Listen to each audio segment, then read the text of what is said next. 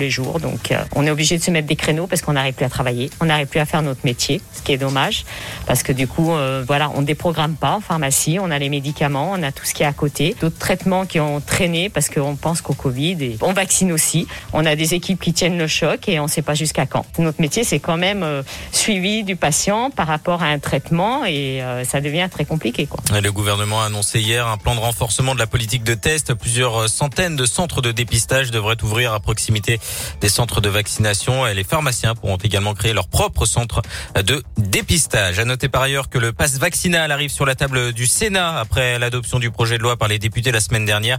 Le texte sera examiné en commission cet après-midi par les sénateurs avec l'audition du ministre de la Santé Olivier Véran. Le texte sera de nouveau examiné demain dans l'hémicycle. Le gouvernement qui souhaite l'entrée en vigueur de ce pass vaccinal dès samedi.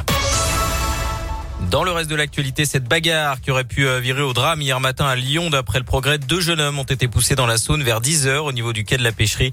Ils ont finalement réussi à sortir euh, de l'eau en état d'hypothermie, mais sain et sauf. Euh, l'agresseur, ivre au moment des faits, a été interpellé et placé en garde à vue.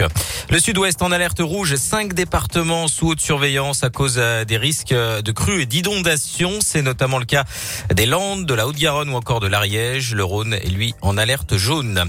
À l'étranger, retour sur ce terrible drame survenu hier à New York. Au moins 19 personnes, dont 9 enfants, ont péri dans l'incendie d'un immeuble du Bronx. Le, feu serait euh, dû à un chauffage d'appoint. C'est l'un des incendies les plus meurtriers hein, de l'histoire récente de la ville américaine.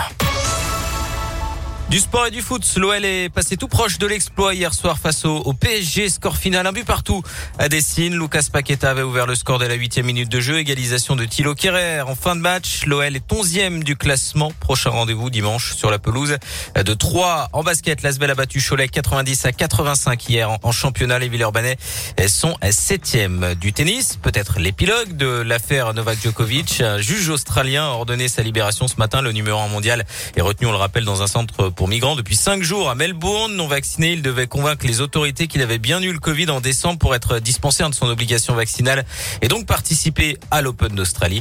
Le gouvernement qui peut encore ordonner son expulsion du pays. Et puis la guerre du taco s'est relancée. Antonin, le maire de Grenoble, Eric Piolle, a réaffirmé sur Twitter que le célèbre sandwich était bien grenoblois. En décrivant sa ville, il a parlé des montagnes, de la neige et donc du tacos. Le tout en taguant Grégory Doucet, le oh maire de Lyon, voilà, son compère écologiste. Lyon, l'autre capitale autoproclamée du tacos. Alors Grégory Doucet n'a pas répondu à la pique. C'est euh, l'un de ses adjoints qui s'en est chargé en affirmant, je cite, que tout est faux. voilà.